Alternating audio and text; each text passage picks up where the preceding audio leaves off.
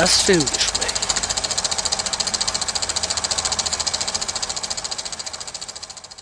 Hallo und herzlich willkommen zum Filmgespräch auf Radio Lora. Sie hören unsere August-Ausgabe. Mein Name ist Sebastian Menzel. Mit mir im Gespräch wieder Ingrid Schölderle. Hallo miteinander. Und wir fangen auch gleich an und zwar mit einer französisch-deutschen Koproduktion. Dieser Film ist schon heute vor einer Woche am 28. Juli ins Kino gekommen. Die Magnetischen. Es ist ein Drama, das spielt Anfang der 80er Jahre. Im Mittelpunkt steht ein junger Mann, Philippe Bichon, gespielt von Timothée Robard. Philippe lebt in der Bretagne und wird zum Militärdienst eingezogen und nach West-Berlin geschickt. Der Film fängt an in der Wahlnacht 1981 und zwar in einer Kleinstadt, tiefste Provinz, in einem Lokal, wo viele junge Menschen euphorisch feiern, weil nach vielen Jahren der verhasste konservative Staatspräsident Valéry Giscard d'Estaing aus dem Amt getrieben wurde und der Sozialist François Mitterrand die Wahl gewonnen hat. Die Aufbruchsstimmung ist total euphorisch, nur Philippe der ein sehr introvertierter Mensch ist und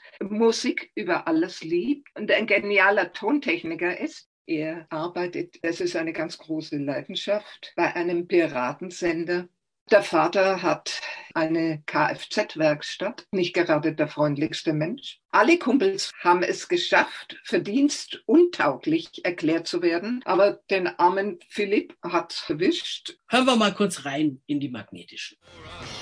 If you listen very carefully tomorrow night, uh, you'll be able to hear, amongst other things. Ich stell dir als erstes Danny vor, den, den du gerade hörst. Just now, I was playing a new 12-inch single on Stiff Records by uh, the Equators. Der Sender ist aber eigentlich vom Militär, oder? Ja, offiziell ist das der Sender für die Truppe und die Expats. Und inoffiziell geht der Krieg ja weiter. Nur übers Radio jetzt. Und wenn die auf der anderen Seite bei englischem Pop abgehen, ist die Mauer schon so gut wie weg. Sowas wie Propaganda also. Würde ich nicht sagen. Es zwingt sie ja keiner, uns zu hören. Ah, da ist Danny. Danny! Hey! Alles klar? Here's Philippe, your new assistant, who thinks that what we are doing is propaganda. Propaganda? Yep. So, are you with us or against us? I am, uh, I am with a passenger. Fair enough. Das Lebensgefühl und die Musik der damaligen Zeit, das passt alles. Unaufdringlich, was bei vielen Filmen so aufgesetzt wirkt, ist genial bei diesem Film. Ein paar sagen, es ist der beste Film, der am Münchner Filmfest gelaufen ist. Es ist noch dazu ein Debütfilm, und zwar von Vincent Mael Cardona, der dafür auch den César für den besten Debütfilm bekommen hat. Der ist bisher vor allem als Schauspieler aktiv gewesen. Und das ist jetzt sein erster Langfilm. Er hat vor den Magnetischen schon drei Kurzfilme gemacht. Die Szenerie damals in Berlin mit den vier Mächten ganz, ganz prima getroffen. Er unternimmt Ausflüge nach Ostberlin, lernt die Subkultur, die es ja auch in Ostberlin gab, kennen und zu seinem ganz großen Glück einen sehr, sehr lockeren Engländer, Danny. Der macht das Armeeradio. Philipp wird Assistent von ihm am britischen Militärradio.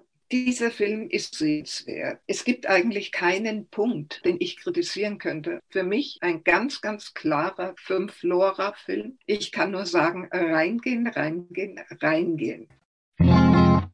Jetzt kommen wir zu einem Film, der ebenfalls am 28.07. schon ins Kino gekommen ist, nämlich Der perfekte Chef im Original El Buen Patron. Das ist ein spanischer Film. Die Hauptrolle des perfekten Chefs spielt Javier Bardem. Das ist natürlich so ein bisschen ironisch gemeint mit dem perfekten Chef. Er ist Eigentümer einer Firma, die und es ist gerade im Raume die Möglichkeit, dass seine Firma einen Preis bekommen soll und da kommt ein Komitee, das sich das Ganze anschauen wird. Er versucht so schnell noch alle möglichen Probleme zu lösen, die vielleicht da brudeln könnten. Er stellt Wagen her. Bardem spielt diesen Boss der alten Schule absolut genial. Mit seinem Haifischgrinsen, einer von der Sorte, wir sind alle eine große, glückliche Familie. Und wenn das dann eben nicht so der Fall ist, dann wird es so gemacht. Was nicht sein darf, ist nicht. Zum Beispiel ein Ex-Angestellter, der ein Camp vorm Eingang machte, ein, ein Mann-Protest-Camp. Dieser entlassene José versucht ihn zu torpedieren. Der versucht alles Mögliche zu machen, damit das mit dem Preis nichts wird. Der will, dass er schlecht dasteht und dann eine junge Praktikantin, die sich in ihn verliebt und er sowieso eine sehr geduldige Ehefrau hat, die über vieles hinwegsieht. Er schafft es tatsächlich, dass man ihn, diesen Obermacho, wo du sagst, ist das ein Vollidiot, ein Stück lieb gewinnt. Dieser Film ist ebenfalls sehr sehenswert. Das ist eine bitterböse, furios gespielte, satirische Dramödie. Die Regie hat Fernando León de Aranoa, ein arrivierter Regisseur. Zwischendurch hat er mir manchmal ein bisschen Längen. Vier bis viereinhalb Loras. Okay, dann geben wir vier bis viereinhalb Loras für den perfekten Chef. Und auch hier haben wir noch einen Ausschnitt. Wir haben wirklich allen Grund zum Feiern, denn mit eurer Hilfe konnten wir dieses Jahr ein weiteres Mal zulegen. Ein Danke gebührt dem Marketing, äh, der Logistik und natürlich der Forschung und Entwicklung. Doch ohne die stets verlässlichen Dienste unserer äh, Produktionsabteilung stünden wir heute nicht da, wo wir sind. Medaille. Danke. Danke, dass du da bist und alles so gut äh, im Griff hast. Wir haben einen Grund zu feiern, aber wir dürfen nicht übermütig werden. Wir dürfen nicht nachlassen. Dank euch wurden wir von der Regionalregierung nominiert für den Preis Exzellente unternehmerische Leistung. Exzellent. Ist das nicht ein exzellentes Wort? Drei wurden ausgewählt. Nur drei. Unser Unternehmen gehört dazu.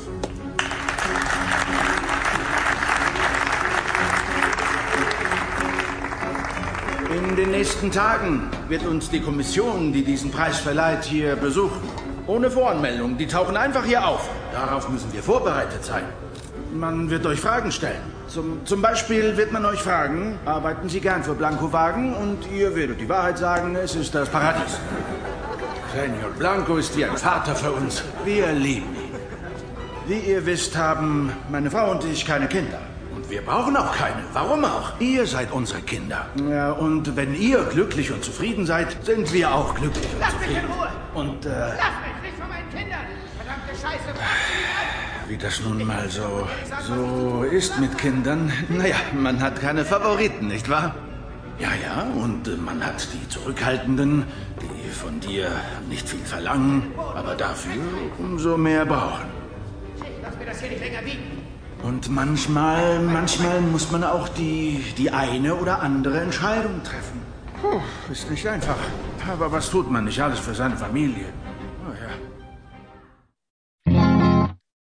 Wir kommen zu den Starts von heute, 4. August, und beginnen mit Google Hupfgeschwader. Das ist der achte Eberhofer-Film. Wieder natürlich nach dem Roman von Rita Falk.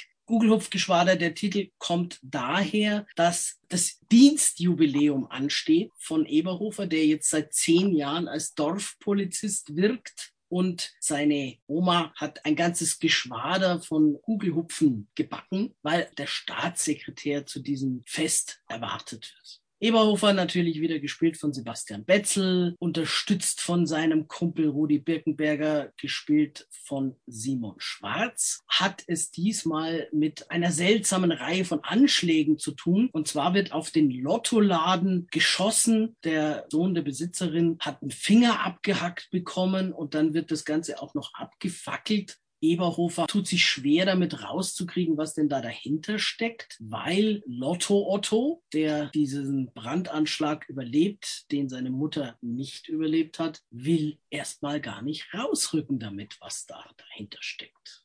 Der Birkenberger Rudi fährt mit dem Franz dann sogar nach Tschechien, weil sie denken, da ist die Wettenmafia. Also da gibt es etliche Verwicklungen Ansonsten ist wieder alles gleich, die ganze Besetzung. Die Oma, Die Enzi Fuchs, die Susi, die Lisa Maria Potthoff, alte Gulb ist sein Vater. Da Gulb. gibt's noch einen Bruder, der Chef ist der Sigi Zimmerschied. der Metzgersimmel. Naja, es gibt doch eine Änderung in der Besetzung, nämlich im letzten Teil ist ja der Hund vom Eberhofer, der Ludwig, verstorben. Das war ein sehr beliebter Charakter. Der hat eine eigene große Fangemeinde. Das ging so weit, dass die Tiertrainerin einen Stempel vom Pfotenabdruck des Hundes machen hat lassen, um Autogrammkarten stempeln zu können. Aber im Buch Kaiserschmarrn-Drama stirbt der Hund und man hat sich hier an die Vorlage gehalten. Tragischerweise ist kurz darauf auch der tierische Darsteller verstorben.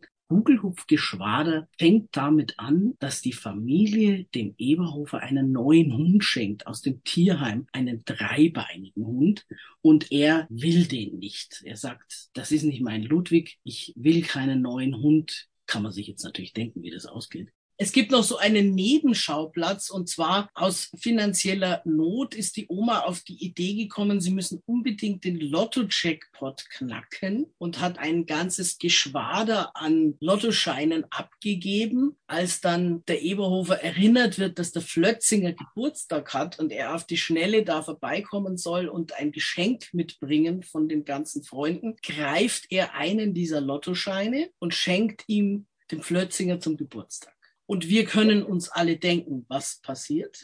Es kommt auf jeden Fall die große Flötzinger Show. vor. Während die Familie Eberhofer, die Oma und vor allem der Bruder vom Eberhofer, der diese Zahlen auf diesem Schein ausgesucht hat, mit steigender Verzweiflung nach diesem Lottoschein sucht. Aber wir werden jetzt nicht mehr verraten. Er ist ganz wunderbar. Ich als Riesen-Eberhofer-Fan sowieso. Für alle Eberhofer-Fans ist es ein absolutes Muss. Wieder eine werkgetreue Verfilmung des Romans. Wem die bisherigen sieben gefallen haben, wird auch am achten seine Freude haben. Wie viel Loras gibst du? Vier? Als Eberhofer-Fan gebe ich eigentlich immer fünf. Aber Die Ingrid gibt fünf Fanpunkte und ich gebe vier Loras. okay, so können wir uns einigen.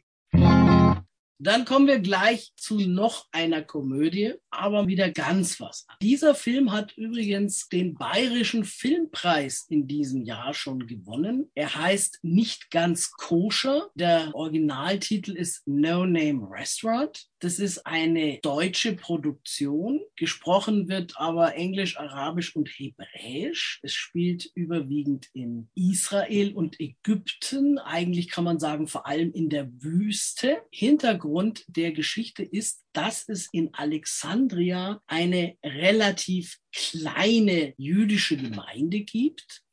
Und es gibt einen Vertrag, der besagt, dass wenn die nicht mehr genug Leute haben, um nach den Vorschriften des Glaubens Pessach zu feiern, fällt das Grundstück und alles, was dazugehört, an den ägyptischen Staat. Und da gibt's einen Polizeikommandanten, der da schon ganz scharf drauf ist, dass er die endlich dabei erwischt, dass sie nicht mehr genug Leute haben. Jetzt ist es so, dass im orthodoxen und konservativen Judentum für einen Gottesdienst ein sogenannter Minyan notwendig ist. Und das bedeutet, dass zehn religiös erwachsene Männer, männliche Personen, die schon ihre Bar Mitzvah hinter sich haben, zusammenkommen. Wenn es neun sind, dann reicht's nicht. Und da ist jetzt eben dummerweise einer gestorben und jetzt sind es nur noch neun. Also brauchen sie ganz, ganz schnell Ersatz. Sie rufen ihre Freunde in Israel an. Und da ist gerade die Situation, dass einer Besuch bekommt von seinem Neffen aus Brooklyn in New York, Ben, und der soll da verkuppelt werden. Der Onkel schickt Ben nach Alexandria, um da den zehnten Mann zu machen. Jetzt ist es aber so, dass er mit dem Bus dahin fährt und auf der Strecke beschließen die anderen Passagiere, dass sie den Juden hier nicht im Bus haben wollen und schmeißen ihn mitten in der Wüste raus. Er hat dann das Glück, nach einiger Zeit tatsächlich jemanden zu treffen, der ihm hilft. Adel, ein Beduine, der auf der Suche nach seinem Kamel ist, das abhanden gekommen ist und der in seinem alten Auto rumfährt und das Kamel sucht. Und dieses ungleiche Paar muss jetzt die Reise durch die Wüste hinter sich bringen, damit der Ben rechtzeitig in Alexandria zu Pessach. Es treffen nicht nur zwei Kulturen, sondern zwei Religionen aufeinander. Denn Ben ist ultraorthodox und Adele ist natürlich Moslem. Es entwickelt sich so eine kleine Freundschaft. Es ist ein eher philosophischer Film aber zum Teil so komisch und witzig, durch die Situationskomik auch bedingt. Zum Schluss kommt auch noch das christliche Kloster ins Spiel. Ja, das ist sehr unterhaltsam. Es macht sich natürlich, ohne diskriminierend zu sein, lustig über diese ganzen Querelen und die Unterschiede zwischen Kulturen und Religionen. Es ist unterhaltsam, ohne böse zu sein. Ben sagt, durch die Wüste zu laufen heißt, mit jedem Schritt ein Stück von sich selbst zurückzulassen, bis der, der du warst, zu dem wird, der du bist. Ein wunderbarer philosophischer. Aber auch lustiger Film, auch. der nicht langweilig wird und der gut unterhält. Ich würde auch sagen, dass diejenigen, die entschieden haben, den Bayerischen Filmpreis an diesen Film zu geben, richtig gelegen haben und würde vorschlagen, auch diesem Film fünf Loras zu geben. Ja, dann machen wir das und hören uns noch einen Ausschnitt an aus Nicht ganz koscher. Oh, das ist sehr, sehr schwierig. Sholem Aleichem. Ich bin Benjamin. Hi, Ben. Warte mal. Ich glaube, vielleicht äh, kann ich euch doch helfen. Moment. Ben aus Brooklyn? Ja. Ich rufe zurück. Ben! Nein. Ben! Willkommen in Jerusalem. Du kommst genau richtig im ungünstigsten Moment.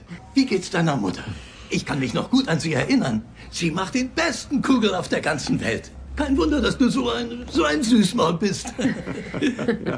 Oh. Da, da, da, da, da, da. Aus der besten Bäckerei der Stadt. Sag mir, wie du sie findest. Sehr lecker. Na, bisschen zu viel Mehl vielleicht. Ah. Ja. Deine künftige Frau wird sich freuen. Hey, was? Keine Sorge, Ben, es gibt einen Topf für jeden Deckel.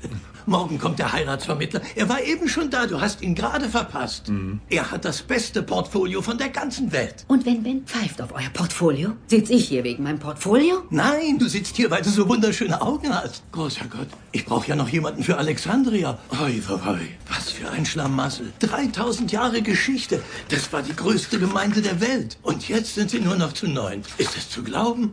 Wenn sie nicht bis Pesach den zehnten Mann finden, fällt alles an die Ägypter. Ich muss mich beeilen. Es gibt nur einen Flug die Woche. Heute Abend. Ich kann gehen. Jetzt haben wir eine Doku, startet auch heute am 4. August, die unendliche Weite des Himmels. Da haben sich welche inspirieren lassen vom Fotografen und Entdecker Brad Washburn. Und auf seinen Spuren durchqueren sie jetzt einige der anspruchsvollsten Gipfel Alaskas. Also das ist ein Bergsteigerfilm, der auch so ein bisschen die Hintergrundgeschichte von Brad Washburn und seinem Leben und seinen Beiträgen zum modernen Bergsteigen beleuchten möchte. Fast jeder kennt den Mount McKinley, den höchsten Berg Amerikas, der erst vor ein paar Jahren umgetauft wurde wurde in den Namen, den die Ureinwohner für ihn haben, nämlich Denali. Der Film hat sehr, sehr schöne Luftaufnahmen. Ansonsten ist es unendlich viel Gequatsche. Mehr schöne Bilder und weniger Gelaber hätte ihm gut getan. Ja, du siehst im Grunde genommen immer die Gegend um den Denali. Es gibt Bergfilme, wo du auch mehr von einer wunderschönen Landschaft siehst als in diesem Film. Es ist wirklich nur ein Film ja. für Bergsteiger und Kletterer. Also wenn man sich da interessiert und vielleicht auch selber seine ja. Freizeit überwiegend ja. Hochgebirge verbringt, dann ja. interessiert einen vielleicht auch die Geschichte von dem Washburn und was der entwickelt und erfunden hat. Aber wenn man jetzt nicht so der Berg-Fan ist. Da ist sich, ich habe mich dann zum Teil fürchterlich gelangweilt. Das lag allerdings auch daran, dass ich es OV hatte, also den Originalton. Maximal zwei Loras gebe ich ihm. Sehr freundliche zwei Loras. Okay, zwei Loras für die unendliche Weite des Himmels. Und jetzt haben wir noch einen Film, der am heutigen Tag ins Kino kommt. Und da hören wir jetzt erstmal einen Ausschnitt. Antoinette, Antoinette, warten Sie. Camille, Camille, aber... Sie wollen Ihre alte Kiste zurück? Der Schlüssel ist im Laden. Sie müssen ihn leider selbst holen. Warten Sie, mein Wagen ist auch Ihrer. Wir haben geheiratet, wenn ich mich recht erinnere, Camille. Warum laufen Sie weg? Ich habe noch nie etwas Ähnliches empfunden. Das denkt man am Anfang immer, aber in zwei Tagen haben Sie meinen Anblick satt. Ich bin nämlich launisch. Stellen Sie sich vor, ich hasse Alltag und ich... Ich langweile mich leicht. Ich bin kapriziös, eifersüchtig. Ich bin nie Hey, pünktlich und ein paar Sachen Sekunde, Sie haben kein Monopol auf das Elend. Ich bin ein Don Juan, ein übler Verschwender. Ich lüge wie gedruckt. Sie werden sehen. Ich bin die Heuchelei in Person. Bravo, Sie sind ein Schuft, meinetwegen. Aber egal. Ich bin die Meisterin der hoffnungslosen Fälle. Ich bin nämlich entweder glücklich oder traurig und finde nie meine Ruhe. Also, Sie sind wahrscheinlich trauriger als die meisten Leute in Ordnung, aber bestimmt auch glücklicher. Hat Ihnen schon jemand gesagt, dass Sie eine ungemein tröstende Stimme haben? Wissen Sie was? Ich habe mich noch nie richtig verliebt, bevor Sie aufgetaucht sind. Bitte gönnen Sie mir diese kostbare Erfahrung. Sie sind die Frau meines Lebens. Man heiratet aber nicht die Frau seines Lebens. Seien Sie beruhigt. Der Mann Ihres Lebens ist noch nicht geboren. Ich mache ihn erst für Sie. Wir erschaffen einen Jungen. Er wird Gary heißen. Ich bin ein großer Fan von Gary Cooper. Sie sind furchtbar. Einer wie Sie baut Luftschlösser in Spanien. Sie übertreffen ja mich. Aber Spanien ist wunderschön. Die Idee gefällt mir gut. Wir werden umziehen. Wir bewohnen mal das schönste Schloss. Sie werden sehen, Antoinette. Rita! Mir ist heute mehr nach Rita zumute. Sehr erfreut, Rita. Sehr erfreut.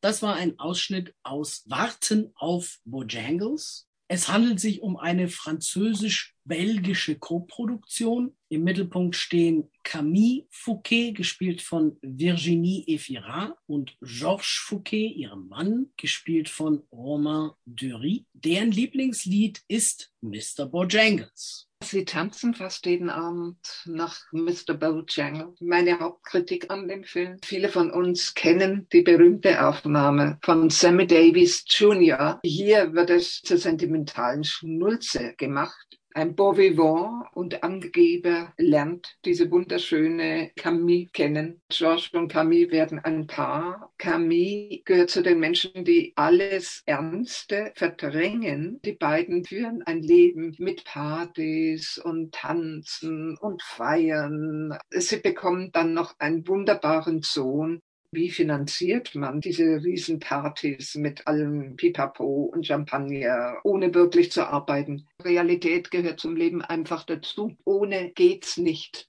Die Stimmung von ihr schlägt im Laufe der Jahre um. Sie wird zunehmend depressiver. Mehr möchte ich jetzt nicht verraten. Geschmackssache. Von mir kriegt er maximal drei Loras. Okay, dann geben wir drei Loras für Warten auf Mr. Bojangles.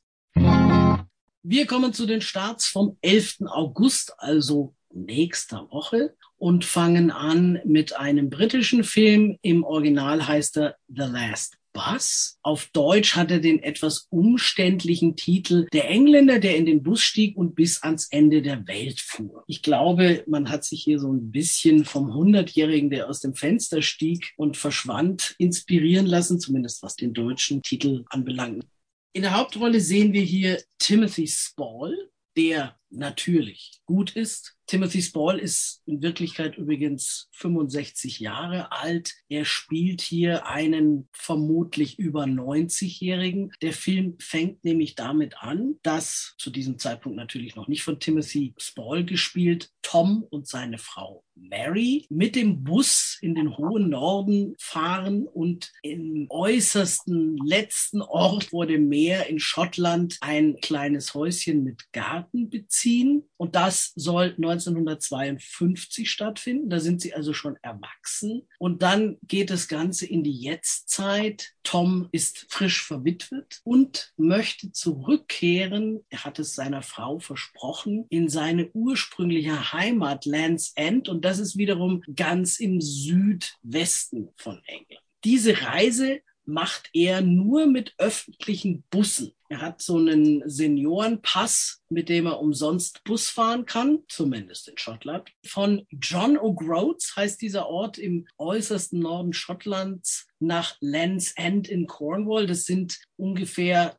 1350 Kilometer. Mit dem Auto dauert das, wenn man Glück hat, so etwa 14 Stunden. Aber mit dem öffentlichen Bussystem dauert es natürlich mehrere Tage. Und er begegnet jetzt auf dieser Reise allen möglichen Leuten. Er hilft manchen Leuten. Er übernachtet in Hotels, in denen er damals mit seiner Frau übernachtet hat. Man sieht auch immer mal so ein bisschen wieder reingeschnitten Bilder von der Reise des jungen Paars in die andere Richtung. Das ist ein sehr ruhiger, poetischer, langsamer Film und wenn man jetzt böse sein möchte, könnte man auch sagen, ein bisschen langweilig. Ich finde, man muss sogar etwas böse sein, weil er zieht sich wirklich ziemlich. Natürlich ist es unrealistisch mit lauter öffentlichen Bussen, weil Land's End ist unten in Cornwall er hat sich das vorher alles genau aufgeschrieben in so einem Büchlein, mit welchem Bus er von wo bis wo und dann wo er wieder umsteigen muss. Es helfen ihm dann auch Leute weiterzukommen. Und weil er sich ein paar Mal in Sachen einmischt und da, wie es halt heute so üblich ist, gerade wenn du dich in der Öffentlichkeit befindest und ein öffentlicher Bus ist natürlich Öffentlichkeit, filmen das irgendwelche Leute mit dem Handy und stellen es ins Netz. Und dadurch wird er sozusagen bekannt, ohne dass er es weiß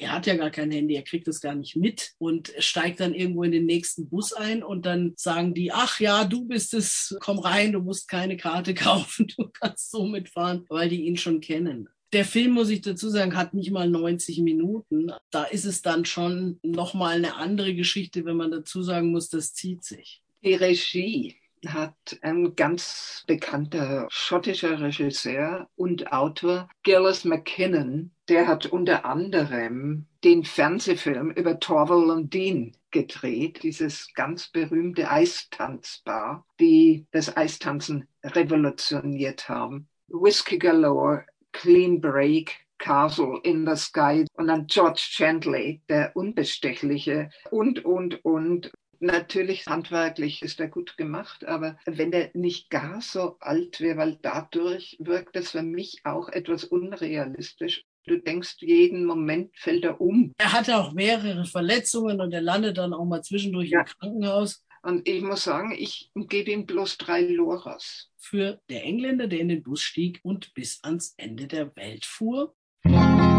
Und jetzt kommt schon wieder sowas wie ein Roadmovie, eine Doku, und zwar Namaste Himalaya. Die Filmemacherin Anna Baranowski, eigentlich Kamerafrau, lernt einen jungen Mann kennen, der beschlossen hat, als Nomade zu leben. Michael Moritz der ist losgefahren mit einem Kumpel auf dem Fahrrad. Die wollen die Welt umradeln die Anna kommt immer mal wieder dazu, die fährt wieder nach Hause nach Leipzig und arbeitet ein paar Wochen und dann trifft sie sich wieder mit denen, weil sie sich eben in den Michael verliebt hat. Irgendwann sind die dann in Nepal und ausgerechnet zu diesem Zeitpunkt ging es los mit Corona und Lockdown. Nepal hat sich abgeschottet. Es gab bis dahin, glaube ich, neun Corona-Fälle in Nepal und die wollten da auf Nummer sicher gehen. Keiner raus, keiner rein. Sie haben es dann noch geschafft, irgendwo aufs Land zu kommen in ein ein Dorf, wo sie das große Glück hatten, jemanden zu finden, der sie aufgenommen hat. Und während dieser ganzen Zeit, also auch schon vorher, als die in Nordeuropa, in Russland und sonst wo unterwegs sind, hat sie das eben mitgefilmt und daraus dann einen Film geschnitten. Also teilweise kommt es mir vor, wie da veröffentlicht jemand seine Urlaubsvideos. Es wird besser, als sie tatsächlich dann in Nepal in diesem Dorf sind und auch Gespräche führen mit den dort lebenden Menschen und man sieht auch die Landschaft. Aber so richtig vom Hocker gehauen hat es mich jetzt nicht. Namaste ist in Nepal eine sehr höfliche Begrüßung, wo eine Verbeugung auch noch dazugehört. Die einheimische Bevölkerung hat die beiden begrüßt mit Namaste Corona und sie auf Abstand gehalten, weil sie Angst hatten, dass diese beiden Fremden das Coronavirus bei ihnen einschleppt. Erst im Laufe der Zeit sind die dann mehr aufgedaut, wie sie gemerkt haben, dass die genauso wenig Geld haben und hungern. Es sind ein paar sehr schöne schöne Aufnahme drin, zum Beispiel von einem Kloster und von einem Fest. Mir persönlich hat es zu lange gedauert, bis dann tatsächlich dieser Teil kam, um den es eigentlich im Titel geht. Bis die dann mal überhaupt in Nepal sind, vergeht ja schon fast eine halbe Stunde. Das ist das, was man dem Film angreifen kann. Und das war für mich jetzt gar nicht interessant. Da sind sie mal irgendwo in der transsibirischen Eisenbahn und latschen hier und dort rum. Sie filmt immer wieder ganz gerne ihre Füße von oben runter, wie sie läuft. Fünf bis zehn Minuten maximal bis Kathmandu hätten gereicht. Dass man das so kurz einführt, aber für diese Geschichte, dass die da während Corona letzten Endes dann ein halbes Jahr festsitzen in diesem Dorf, ist es eigentlich für den Zuschauer gar nicht notwendig zu wissen, wie die sich kennengelernt haben und was die ursprünglich vorhatten. Das ist auch einer dieser Filme, wo du sagst, Arte oder in den dritten Programmen. Wie viel Loras geben wir Namaste Himalaya? Zweieinhalb? Ja. Und dann kommen wir zur nächsten Doku und zwar Republic of Silence. Ich habe mir davon eigentlich relativ viel versprochen, als ich gelesen habe, um was es ging. Es ist eine Filmemacherin aus Syrien, die diesen Film gemacht hat. Die hat zwölf Jahre lang an dem Film gearbeitet, hat sich wahrscheinlich auch deswegen schwer damit getan, Sachen rauszuschneiden. Das Ganze ist über drei Stunden lang. Sie lebt heute in Berlin, kehrt aber dann auch immer mal wieder zurück nach Syrien. Es kommen auch andere Personen vor, aber das ist so ein, ich sag jetzt mal nett gemeint Mosaik, böse gemeint Durcheinander. Ich komme nicht ganz drauf, was der Film will. Es sind Ausschnitte aus dem Leben in Syrien über zwölf Jahre hinweg. Es sind verschiedene Themen, die da angerissen werden. Natürlich die Politik, ich hatte eigentlich mehr erwartet zum Thema Situation der Frauen. Eine Geschichte, die ein bisschen mehr Raum einnimmt, ist, da gibt es einen Arzt, ich weiß jetzt auch nicht, ist das ihr Bruder oder Cousin, keine Ahnung, der auch in Deutschland lebt und forscht und der fährt nach Syrien immer mal wieder, weil er eine Forschungsarbeit macht über geistige Behinderung und wie die immer wieder in den gleichen Familien auftritt, wo, muss man leider sagen, die Eltern dieser Kinder jeweils relativ nah miteinander verwandt verwandt sind. Hat nichts mit Syrien zu tun. Da brauchst du auch nicht groß forschen mehr. Was natürlich schon was mit Syrien zu tun hat oder mit diesem Kulturkreis, ist, dass er sagt, wenn da schon Cousin und Cousine heiraten, dann sollte man eben Geburtenkontrolle betreiben oder auch wenn schon so ein Kind geboren wurde, nicht noch fünf weitere in die Welt setzen. Und dann kriegt er von den dortigen Ärzten gesagt, das ist Gottes Wille. Das ist nicht Schuld der Eltern und das nein, ist nicht nein. Schuld, dass die verwandt sind, sondern Allah wollte das so. Dann musst ja, du das eben ja. hinnehmen und damit fertig werden. Das ist so eine Geschichte, die da ein bisschen länger vorkommt. Aber ansonsten ist es halt wirklich ein wirres Durcheinander. Du siehst eine Szene, die sind in Berlin, gucken aus dem Fenster, siehst einen Alex und dann in der nächsten Szene siehst du dann wieder den Arzt in Syrien, der irgendwelche behinderten Kinder untersucht. Dann siehst du sie, wie sie mit ihrem Mann nach Rom fährt und da einen auf Tourist macht. Und dann siehst du wieder Ausschnitte aus dem syrischen Fernsehen. Ich finde, dass dieser Film absolut ungeeignet ist für Kino. Kinobetreiber haben ihre Zeiten in etwa eingeteilt. Ab und zu wird es durchbrochen, wenn ein großer Blockbuster Überlänge hat, aber da gehen auch dementsprechend viele Besucher rein und der Eintrittspreis ist höher. Aber wer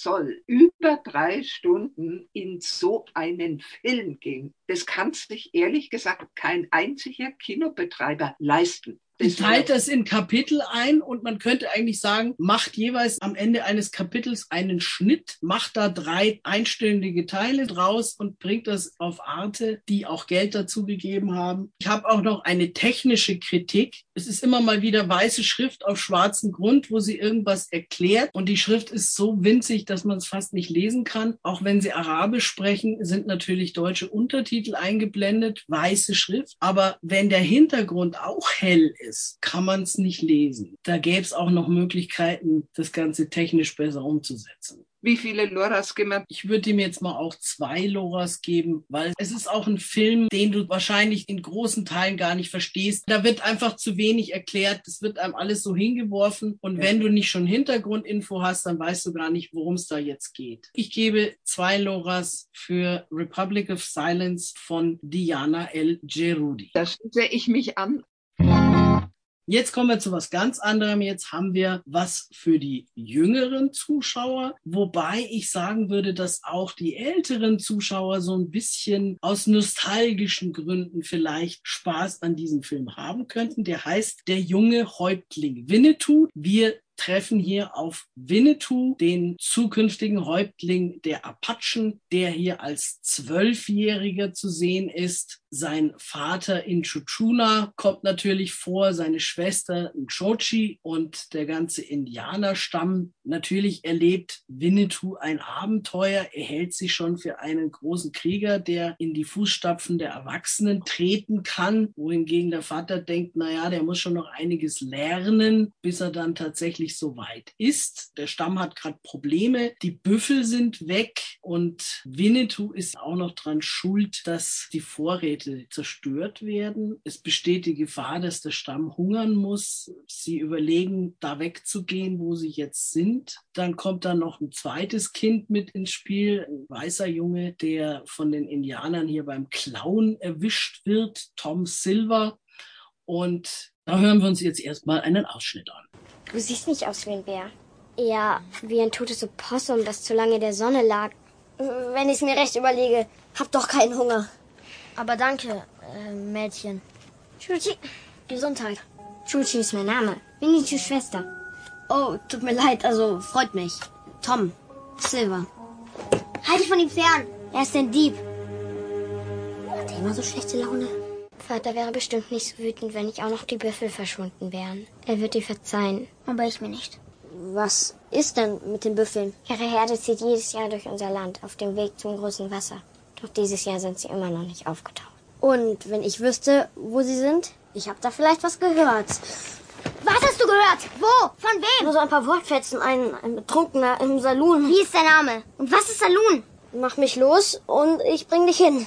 Die freunden sich dann so ein bisschen an. Zusammen ziehen die zwei los, um sozusagen den Stamm zu retten. Ist eine deutsche Produktion übrigens. Regie Mike Marzuk, das ist der Regisseur, der unter anderem die ganzen fünf Freunde-Filme gedreht hat. Bei Kinderfilmen sehr versiert und er hat es auch wirklich sehr, sehr schön gemacht. Er ist auch für Ältere, also für die Bekleidung, durchaus spannend. Von der Besetzung her recht gut. Hildegard Schmal, diese wunderbare, alte, großartige deutsche Schauspielerin, Bühnenstar gewesen und in vielen Filmen, die nicht den Medizinmann, sondern die Medizinfrau spielt. Man muss generell dazu sagen, dass in diesem Film eine modernisierte Version des Indianerlebens gezeigt wird in Bezug auf Geschlechtergleichberechtigung und solche Dinge, damit die Kinder sich damit wohler fühlen, auch die Mädchen. Also es gibt da auch eine Kriegerin, die mit den anderen da mitreitet und es ist nicht so dieses patriarchalische System. Da wird's aber Zeit, dass sich zumindest in Kinderfilmen sowas ändert. Insofern natürlich historisch nicht korrekt, aber auch der alte Winnetou ist keine historische Figur, sondern eine Romanfigur von Karl May. Da war es ja auch schon so, dass man sagen muss, der Old Shatterhand war da mit Winnetou befreundet und da ist das Verhältnis zu den Weißen in Wahrheit meistens nicht so harmonisch gewesen. Ja. Auch die anderen Figuren werden teilweise von Karl May übernommen. Man sieht Sam Hawkins als Kind, der auch schon da andauernd sagt, wenn ich mich nicht irre. Und wie viele Loras, wenn ich mich nicht irre, geben wir ihm? Fünf Kinderloras geben wir. Genau. Und auch für die Erwachsenen, die den Winnetou selber als Kind gerne gesehen haben, werden sich da gut unterhalten fühlen. Dann kommen wir jetzt zu den Starts vom 18. August und wir bleiben bei den kleineren Zuschauern mit Mein Lotterleben Teil 2. Alles Chaka mit Alpaka. Es sind zwar keine Alpakas, sondern Lamas, aber das reimt sich besser. Und Lotta fährt dieses Mal auf Klassenfahrt. Es geht nach Amrum und eigentlich ist die Klassenfahrt fast schon zu Ende, bevor sie angefangen hat, weil ein Lehrer sich krank meldet und die Lehrerin mit dem schönen Namen Frau Kackert sagt, nee, ohne zweite Aufsichtsperson mache ich das nicht. Daraufhin hat Frau Petermann, Lottas Mutter, die glorreiche Idee, dass ihr Mann, der gerade ein Sabbatjahr macht, weil er einen Roman schreiben will, doch mitfahren könnte. Der ist ja immerhin auch Lehrer. Der ist zwar erstmal nicht begeistert, lässt sich dann aber breitschlagen. Lotta ist natürlich auch alles andere als begeistert, dass jetzt ihr Vater mit auf Klassenfahrt fährt. Mit von der Partie sind natürlich die ganzen anderen Kinder, unter anderem Lottas Freundin Cheyenne, die ihre kleine Schwester Chanel im Schlepptau hat. Die sollte da eigentlich auch nicht mitfahren, aber die Mutter will sie loshaben. Und dann gibt es da unter anderem noch Lottas Gang, die wilden Kaninchen und die feinen Modepüppchen und die Rocker. Dann gibt es dann noch einen neuen Jungen, einen Franzosen, Und als die auf dem Weg zu dem Abfahrtsplatz vom Bus sind, sieht Lotta diesen Jungen und ruft aus dem Auto raus, du bist aber ein Süßer. Sie meint aber nicht den Jungen, sondern sie meint seinen Hund. Der Junge interpretiert das falsch und bei ihm tauchen sofort die Herzchen über dem Kopf auf. Das ist nämlich so ein Stilmittel von diesem Film, dass da immer irgend so kleine Sachen gemalt sind um die Köpfe rum, dass man weiß, was die jetzt denken. Und dann gibt's da noch eine Legende über irgendeinen Geist, der in diesem Kinderheim spuken soll. Was ich sehr treffend finde, ist, dass in diesem Alter man sich gerne für Eltern geniert. Und das macht Lotta ausführlich. Übrigens, in diesem Kinderheim ja. gibt's zwei Lamas, die sie immer wieder als Alpakas bezeichnen. Dieses Feeling von den pubertierenden Mädchen, ich finde das sehr gut eingefangen dieser Film ist mit Liebe gemacht spannend und diese. Es gibt auch so humoristische Seitenhiebe, die wahrscheinlich eher an die Erwachsenen gerichtet sind, die da mitgehen. Laura Tonke ist die Mutter. Lars Rudolph in einer kleinen Nebenrolle als Hinnerk, der die Kinder durchs Watt führt. Übrigens auch ganz lustig. Und wie viele Loras geben wir? Dreieinhalb bis vier Loras. Gut. Jetzt kommen wir schon wieder zu was ganz anderem, nämlich zu einer weiteren Doku, Wettermacher von Stanislav Mucha. Und zwar gibt es eine meteorologische Forschungsstation namens Chodovaricha auf einer Polarinsel. Das wird von Russland betrieben. Dort sind ständig drei Meteorologen oder Meteorologinnen stationiert. In diesem Film sind es Ehepaar, Sascha und Alexander und ein Chef, Wladimir wenn du das so siehst, dann denkst du dir, ist das ein altmodisches Zeug? Dieses Häusel, in dem die da hausen, ist winzig. Die haben null Privatsphäre. Es gibt da einen Leuchtturm und der ist 100 Jahre alt. Und die Station ist noch älter. Die finden dann auch mal alte Aufzeichnungen. Interessant ist zum Beispiel die Tatsache, dass diese Station früher lange nur von Frauen besetzt war. In dem Film ist es tatsächlich so, dass es einmal eine Situation gibt, dass Alexander zum Zahnarzt muss. Es dauert zwei Wochen, bis der wieder da ist. Und der Chef Wladimir nutzt diese Gelegenheit, um Sascha sexuell zu belästigen. Dieser Wladimir ist dahin strafversetzt worden, weil auf der letzten Station, auf der er war, hat es einen Todesfall gegeben. Da wurde eine schwangere Frau tot in einem von außen verschlossenen Raum gefunden. Und es ist auch nie so ganz geklärt worden, was da passiert ist. Das haben die Behörden dann irgendwie damit gelöst, dass sie die Leute halt woanders hin versetzt haben. Aber weiter nachgeforscht wurde anscheinend nicht. Ja, das ist ein Film, der einerseits zeigt, wie das Leben so ist in so einer Situation, wenn du da so abgeschnitten von der Welt irgendwo hockst und dich langweilst. Als Zuschauer denkst du dann zum Teil schon, ja, ist ein bisschen wie Farbe beim trockenen Zuschauen.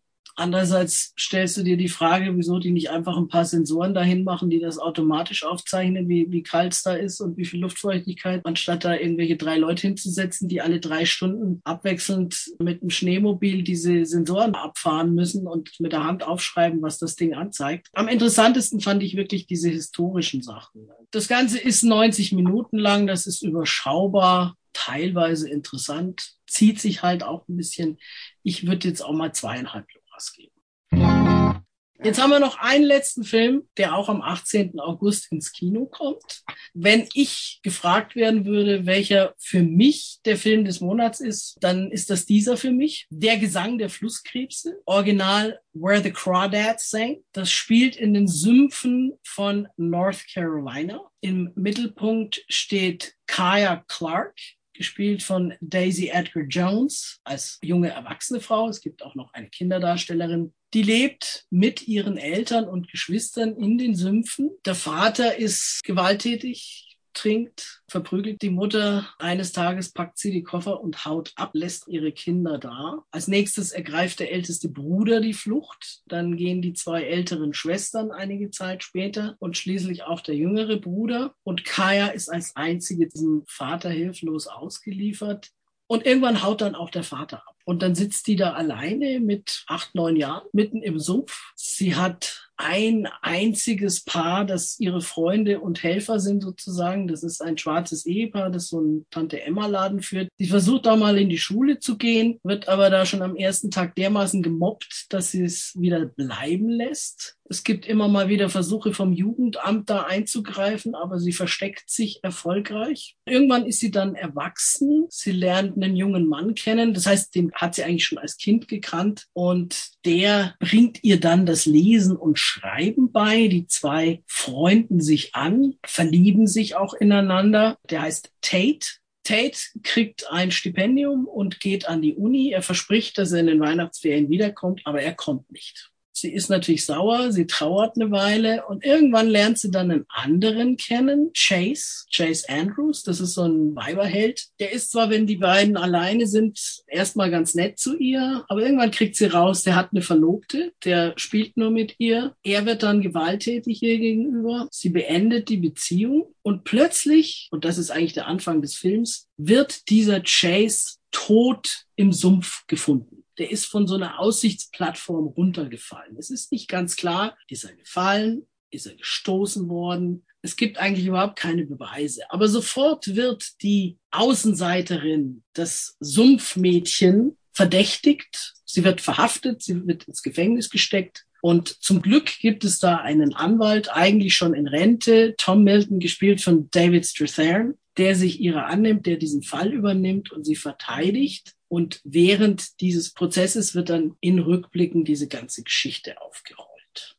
Kia hat ein unglaubliches Talent zum ganz detailgetreuen Zeichnen. Sie liebt Muscheln und zeichnet die wie in wissenschaftlichen Büchern. Nicht nur die Muscheln, auch Vögel. Und Tate ist es, der sie dann mal auf die Idee bringt, sie könnte doch ein Buch veröffentlichen. Und schon Jahre nachdem Tate weg ist, macht sie das tatsächlich und das Muschelbuch wird veröffentlicht. Ich war schockiert, ob dieser ganzen Bewohner, jeder hat ja gewusst, was für ein grauenvoller Typ dieser Vater ist. Und dann wenn so ein Kind alleine ist, statt dass die sich um das Kind kümmern, wird es auch noch gemobbt. Aber sonntags wechseln sie bestimmt alle zur Kirche, weil wir sind ja so christlich. Sie hat ja kein Geld und als Kind hast du auch nur limitierte Möglichkeiten, was zu verdienen. Sie gräbt dann immer aus dem Schlamm Muscheln aus und verkauft die an. Übrigens die Autorin des Buches, das ein Bestseller ist, ist Delia Owens. Die ist selber in erster Linie Zoologin, Umweltschützerin. Das Buch hat sie relativ spät geschrieben und es gibt auch noch so eine ganz interessante Geschichte, die war mit ihrem Mann und ihrem Stiefsohn länger in Afrika und äh, haben sich da auch sehr für die Natur eingesetzt in, in Sambia war das in den 90er Jahren. Und ihr Mann hat damals öffentlich gesagt, wenn er mal einen Wilderer erwischen sollte, wird er keine Fragen stellen, sondern gleich schießen. Und es ist dann tatsächlich in dieser Gegend ein Wilderer, der damit auch noch im Fernsehen geprahlt hat, erschossen worden. Und bis heute wird diese Familie in Sambia gesucht, weil man sie befragen möchte zu diesem Fall. Es besteht der Verdacht, dass ihr Stiefsohn den erschossen hat. Man weiß es nicht. Also es ist auf jeden Fall eine sehr engagierte Naturschützerin. Wir haben die Sendung mit fünf Loras begonnen und werden mit der Gesang der Flusskrebse mit fünf aufhören. Außerdem möchte ich darauf hinweisen, dass am 27. Juli die Filmkunstwochen München angefangen haben, die bis 17. August dauern. Und es sind unsere schönsten und besten Arthouse-Kinos daran beteiligt. Natürlich die City-Kinos ABC Arena, das Leopold, die Museumslichtspiele, Neue Maxim, Neues Rex ist Rio, Neues Rottmann Studio Isabella, dann Theatiner Filmkunst und das Filmeck in Gräfelfing. Der City hat einen von mir heißgeliebten, für mich persönlich besten lebenden italienischen Regisseur und Autor, und zwar Paolo Sorrentino, gewidmet. Das ist er, der Il Divo, La Grande Bellezza, ewige Jugend etc. gemacht hat. Und ich kann nur raten, gehen Sie auch in die Filmkunstwochen. Wenn Sie dazu mehr Informationen wünschen, im Internet unter filmkunstwochen-muenchen.de finden Sie das gesamte Programm. Das war's wieder mal für heute. Sie wissen, diese Sendung wird wiederholt heute Nacht um zwei und morgen früh um neun Uhr auf DAB Plus und im LoRa Livestream sowie am Samstag um sechs Uhr früh und am Sonntag um 21 Uhr nur im LoRa Livestream. Außerdem gibt's uns als Podcast entweder über LoRa selbst, dann eine Woche lang runterladbar da mit Musik ohne Musik als GEMA-freie Version auf freieradios.net können Sie uns unbegrenzt finden. Unsere nächste Sendung ist am 1. September und bis dahin wünschen wir viel Spaß im Kino. Tschüss miteinander.